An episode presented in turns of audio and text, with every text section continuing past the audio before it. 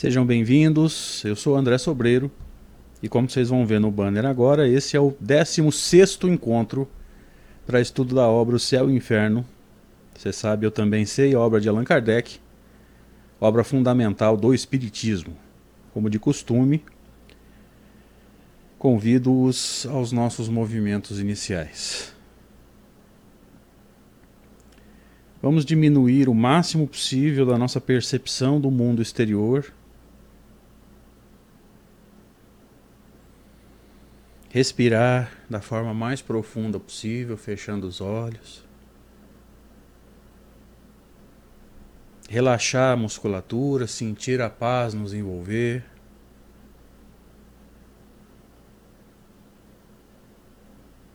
Se você sentir alguma forma de desconforto, Controle o seu pensamento, não deixe ele escapar. Foque no estudo, no texto, no comentário. Ainda que você acredite ou desconfie que esse desconforto venha do mundo espiritual, da mesma forma, controle-se. Faz parte do processo de educação mediúnica E vamos agradecer a oportunidade bendita de estarmos aqui reunidos em nome de Jesus, em nome de Allan Kardec, para a busca do entendimento, do conhecimento, que, como nós gostamos de dizer, Senhor, é o conhecimento que liberta, como tu nos ensinastes, dizendo que nós conheceríamos a verdade e a verdade nos libertaria. Que nós consigamos, Senhor, juntos, encarnados, desencarnados, o coordenador, os amigos que nos acompanham, produzir um estudo que seja útil, que seja produtivo, que a gente consiga entender a justiça divina, segundo a doutrina espírita. Mas que não perca, Senhor, a sua conotação de prazeroso, de estarmos reunidos no caso desse encontro, nas manhãs de sábado, no finalzinho da manhã, para buscar conhecimento. E nessa expectativa, nós rogamos permissão maior para iniciar mais esse encontro. Que assim seja. Graças a Deus. E aí, gente, tudo bem? Sejam bem-vindos para mais esse encontro, para estudo dessa obra obra fundamental da doutrina espírita. E eu inicio o nosso momento de reflexão agradecendo o convite maior, né? e eu estou chamando de convite a oportunidade que nós recebemos e percebemos a necessidade optamos por abraçar esse projeto de estudar essa obra de uma forma um pouco diferente, com vídeos mais curtos, com áudios sendo jogados no Spotify e o resultado até agora tem sido muito bom, tem sido muito proveitoso, o retorno tem sido muito positivo. É, e o retorno negativo a gente de alguma forma tem que aprender a lidar com ele, fazer a filtragem e saber de tudo que nos é falado, o que, que realmente reflete o momento e o que, que não reflete o momento, aquilo que a gente pode deixar de lado e talvez entenda futuramente. Então, de qualquer forma, obrigado por tudo que vocês têm feito, obrigado pela presença de vocês, obrigado pelo carinho, por acompanharem esse estudo, por se inscreverem no canal. Se você não fez isso ainda, faça, por favor. Vamos ajudar a divulgar as ideias espíritas, a divulgar o pensamento de Kardec, a doutrina espírita do jeito que Kardec nos deixou. E como de costume, né, vamos ao último slide do encontro anterior para a gente ir reconectando, né, e relembrando conceitos em que ponto nós estávamos no texto. Eu acredito que hoje a gente consiga encerrar o primeiro capítulo da primeira parte do livro O Céu e o Inferno. Então vamos dividir tela com Allan Kardec nos dizendo assim, como nós já comentamos há uma semana atrás. Durante esse tempo, essas formas da religião materialista, os conceitos religiosos adaptados ao, ao entendimento das pessoas na época, bastaram à sua razão.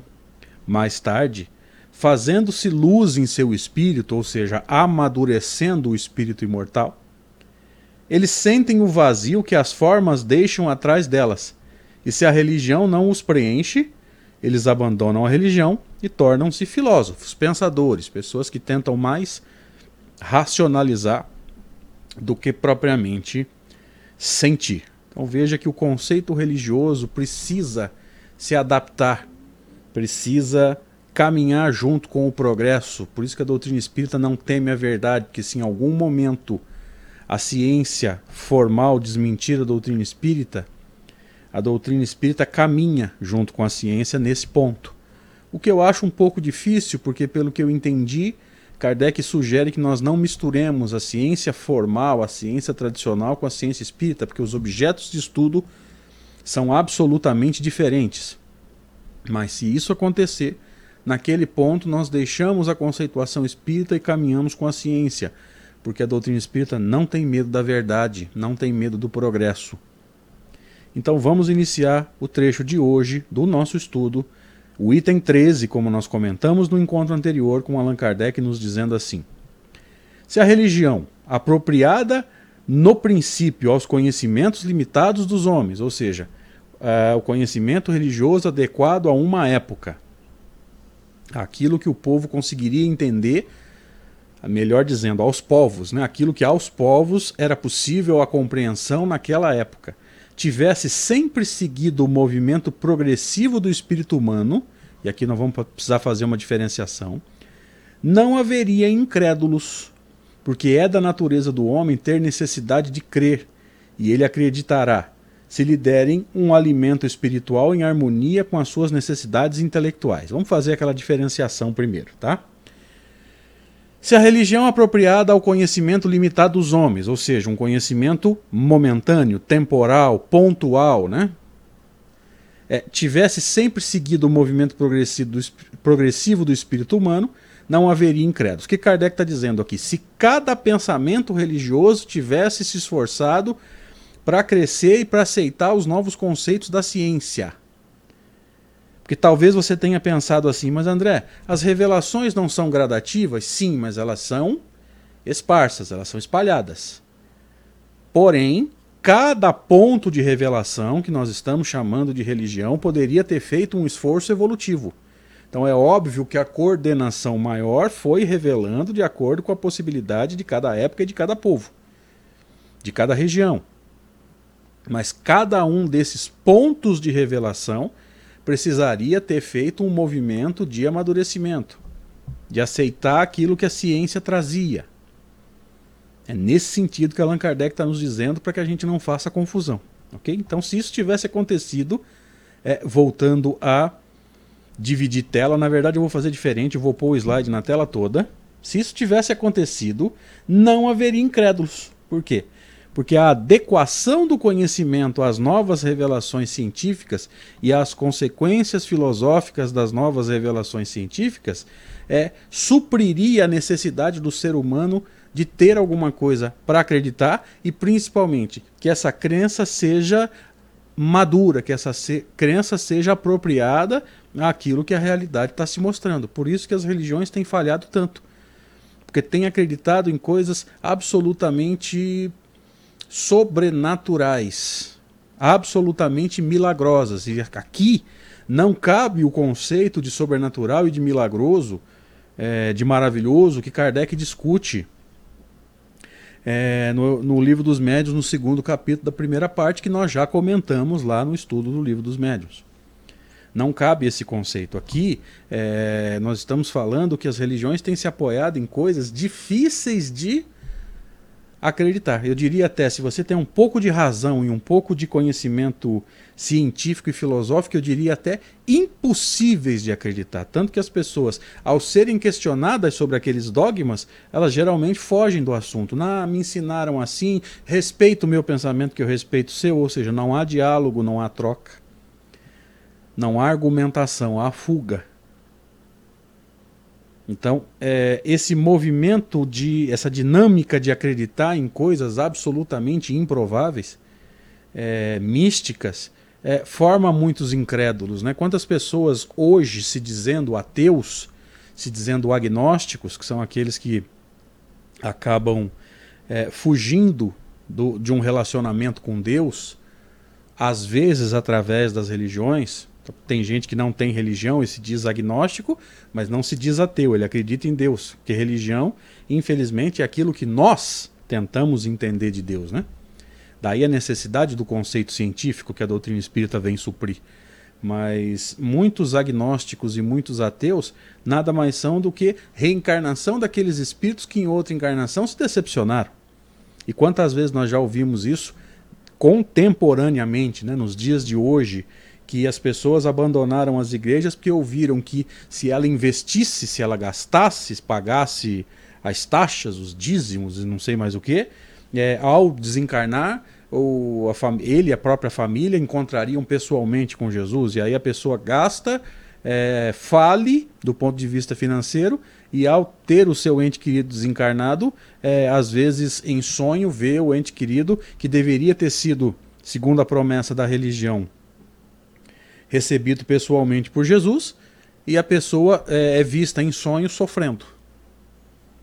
Ou então tem-se notícias de que aquele ente querido que deveria ter sido, segundo a promessa religiosa, já que houve um investimento, é ser recebido diretamente por Jesus e a pessoa está lá. Né? A notícia vem de que, pessoa, que o ser está sofrendo. Então, não houve essa recepção pessoal de Jesus. E percebe-se muitas vezes essa decepção formando os incrédulos. Kardec vai desenvolver, me lembrei agora, esse raciocínio no Evangelho segundo o Espiritismo, no capítulo 19 que a falta de lógica na crença muitas vezes vai formar incrédulos, fanáticos, suicidas. Ou seja, uma crença que não se fundamenta, que você tem que fazer um esforço hercúleo para acreditar, mas um mínimo de lógica derruba esse esforço e aí você se decepciona. Então veja que essa fé sem lógica, essa fé não pautada na lógica, no raciocínio, e que não se torna, segundo a definição de Allan Kardec, inabalável, faz mais estragos do que propriamente é, formas de auxílio. Mas vamos voltar para a divisão de tela. É, então Kardec está nos dizendo que se for dado a essas pessoas, ou a nós mesmos, né, um alimento mais em harmonia com as necessidades intelectuais, e não dá para negar que o século XX foi o século da ciência, e o século XXI é o século do aproveitamento desses conceitos científicos, então não dá mais para a gente ficar acreditando ou pregando ideias absolutamente sem lógica, porque as pessoas amadureceram intelectualmente. Se o século XX foi o século da ciência, nós podemos dizer tranquilamente que foi o século do amadurecimento intelectual, claro que de uma forma geral. Agora é o século da filosofia, ou seja, aproveitar os conceitos científicos para o amadurecimento espiritual. E Kardec prossegue.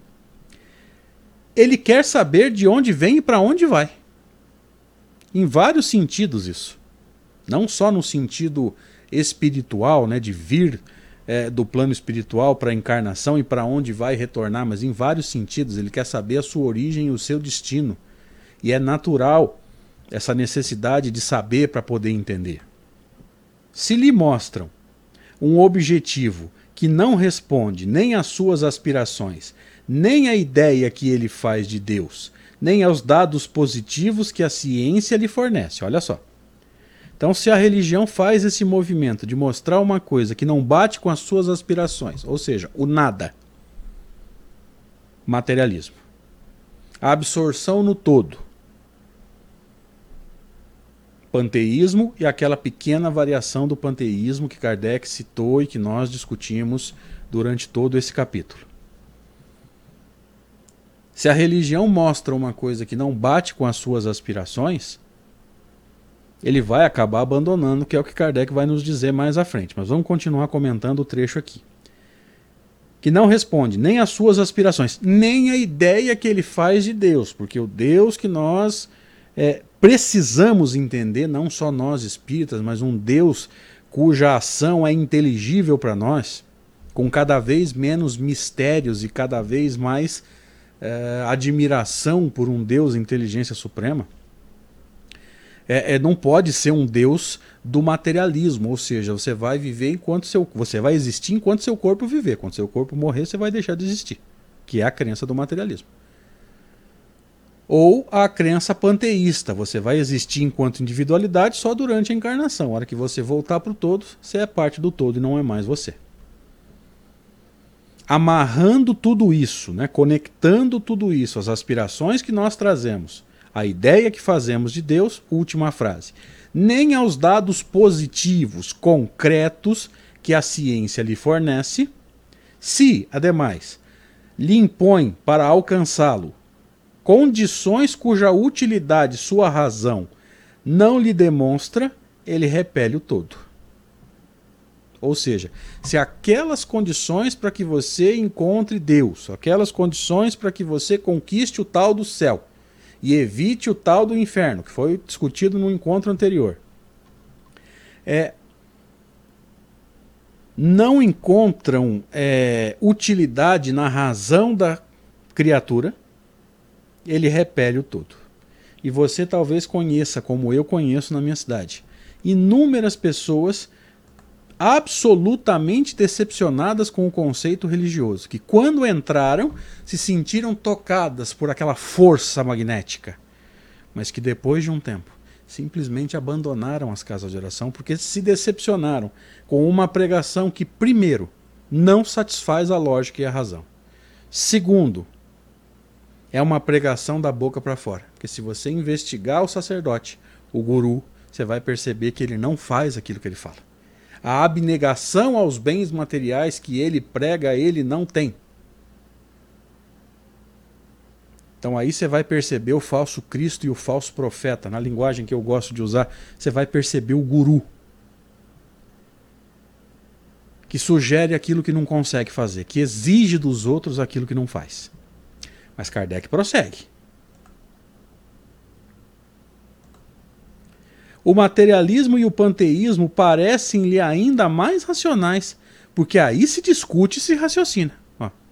Então é melhor você ser panteísta ou materialista do que ser um religioso cujos fundamentos é, filosóficos dessas religiões não te levam a lugar nenhum, não te esclarecem nada.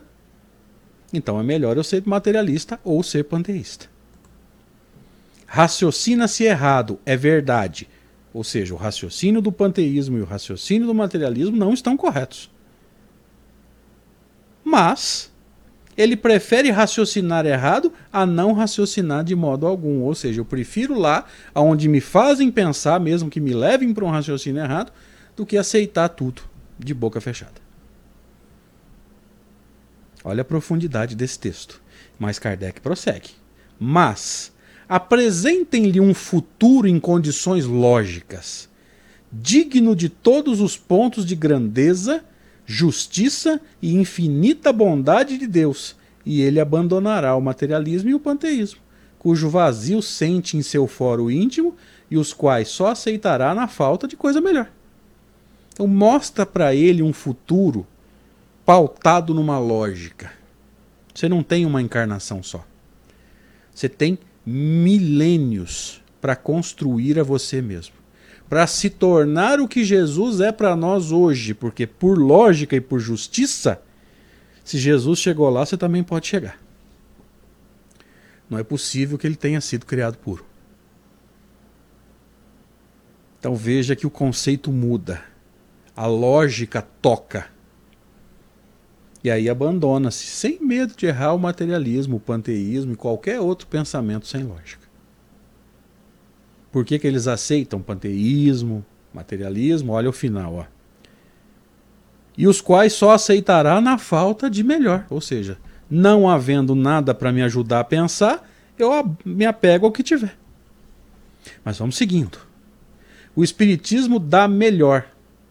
Eis porque é escolhido com ardor por todos aqueles que a incerteza lancinante da dúvida atormenta e que não encontram nem nas crenças, nem nas filosofias vulgares aquilo que buscam.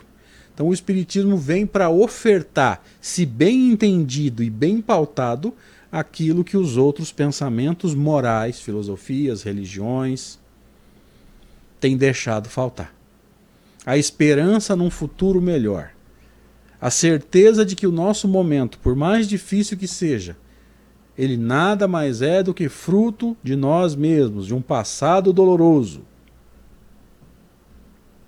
de um passado de erros. E Kardec prossegue. Ele tem ao seu favor a lógica do raciocínio e a sanção dos fatos. Por quê? Porque os próprios espíritos que passaram pelas situações vêm contar quais são as consequências das suas ações. É por isso que o combateram inutilmente. Pode combater à vontade. O verdadeiro espiritismo imperará. Inclusive os inúmeros enxertos que foram sendo feitos ao longo dos tempos. Todos vão cair, porque são sistemas, e sistemas caem. A verdade fica. E Kardec prossegue. Vamos indo, porque a gente vai conseguir encerrar esse capítulo e na próxima semana a gente já volta iniciando o segundo capítulo. Dividindo tela. Item 14. O homem tem instintivamente a crença no futuro. Olha só. Porque quando um ser humano vem nos dizer que acredita que o parente dele está no céu ou tá, talvez esteja no inferno, embora eu nunca tenha visto ninguém admitir que o parente dele está no inferno, significa que ele acredita no futuro, ele acredita na imortalidade e se o ser fez o bem e ao colher o bem foi para o céu, ou fez o mal e ao colher os frutos do mal foi para o inferno, significa que ele acredita na conservação da individualidade e no princípio de causalidade, que é o que nós costumamos chamar de lei de causa e efeito. Então, olha Kardec nos dizendo aqui. O homem tem instintivamente a crença no futuro. Nós trazemos isso, a gente sabe da imortalidade. O problema é que ninguém nos explicou direito. E aqueles que tentaram explicar adequaram as verdades ou adequaram o conhecimento mas não tendo até hoje nenhuma base segura para defini-lo, sua imaginação criou os sistemas que trouxeram a diversidade de crenças. Ó, sistemas, não verdades. Teorias adequadas a essa ou aquela situação. Se você estiver estudando o livro dos médiuns conosco, você sabe o que é um sistema e está percebendo junto conosco que Allan Kardec vai citando e desconstruindo a argumentação de cada um dos sistemas. Tudo bem que lá são sistemas contra o fenômeno mediúnico. Aqui os sistemas, vamos voltar a dividir tela, estariam apropriados ao futuro do ser pós-morte. Então veja que são duas situações um pouco diferentes. Mas a criação de sistemas para tentar argumentar contra aquilo que a gente não conhece é um movimento, infelizmente, natural. Quando não há uma busca profunda de conhecimento, de esclarecimento, cria-se sistemas. Não sendo a doutrina espírita sobre o futuro uma obra da imaginação mais ou menos engenhosamente concebida, ó, não é um sistema, não é imaginação de um homem, não é imaginação de um espírito. E sim o resultado da observação dos fatos materiais que ocorrem hoje sob nossos olhos. Fatos materiais quer dizer fatos concretos, ou seja, os próprios seres que viveram os dramas e as alegrias como consequência das suas ações, vem contar. Cada um do seu jeito, e Kardec faz a filtragem para poder estabelecer as leis. Ela reunirá, como já faz agora, as opiniões divergentes ou flutuantes. E levará pouco a pouco, pela força das coisas, pela força dos fatos, a unidade na crença sobre esse ponto crença que não mais será baseada numa hipótese, mas numa certeza. Daí a necessidade do trabalho de Allan Kardec de realizar a filtragem, porque senão a gente vai continuar no mesmo movimento religioso de acreditar em um ser encarnado ou desencarnado. Que pode ser bem intencionado, mas ele só vai ser plenamente confiável se for um espírito perfeito. Daí a nossa crença instintiva no que Jesus deixou há dois mil anos e para encerrar o primeiro capítulo dessa obra. A unificação feita no que concerne ao destino futuro das almas será o primeiro ponto de aproximação entre os diferentes cultos, um passo imenso rumo à tolerância religiosa, primeiramente, e mais tarde rumo à fusão. Então veja que sensacional esse texto. Que essa unificação feita no que concerne o destino futuro, ou seja, todos nós precisamos entender que, independente de céu, inferno ou continuidade do trabalho, nós somos imortais. Da não existência do materialismo, ou seja, você vai continuar existindo depois da morte do corpo. Da, do erro do panteísmo, ou seja, você não vai voltar para o todo. Você vai conservar a sua individualidade. Se nós conseguirmos, ao dialogar, chegar a essa conclusão, a desconstrução da fixação do destino, céu e inferno, fica um pouco mais fácil. E começa a haver diálogo, e aí Kardec encerra dizendo: um passo imenso rumo à tolerância. Primeiramente, tolerância religiosa, e depois a fusão. Ou seja, todo mundo, daqui a muito tempo, talvez milênios, mas todo mundo entendendo a lei de Deus da mesma forma. Finalmente, conseguimos encerrar o primeiro capítulo do livro O Céu e o Inferno. Semana que vem, no próximo encontro, a gente inicia o segundo capítulo. A gente encerra aqui a nossa nosso encontro de hoje. Muito, muito agradecido pela presença de cada um de vocês, pelo carinho, por tudo que vocês têm feito por nós. Não esquece da gente, gente nas orações, né, naquilo que vocês tiverem vontade de falar, que discordaram, sugestões. A gente está aberto para isso, tá? É necessário e faz parte de um processo de amadurecimento de um espírito imortal, no caso eu. E se você puder, se inscreve aí no canal, compartilhe o vídeo, dá o seu joinha, não pelo expositor, nem pelo canal do expositor, mas pela divulgação das ideias espíritas.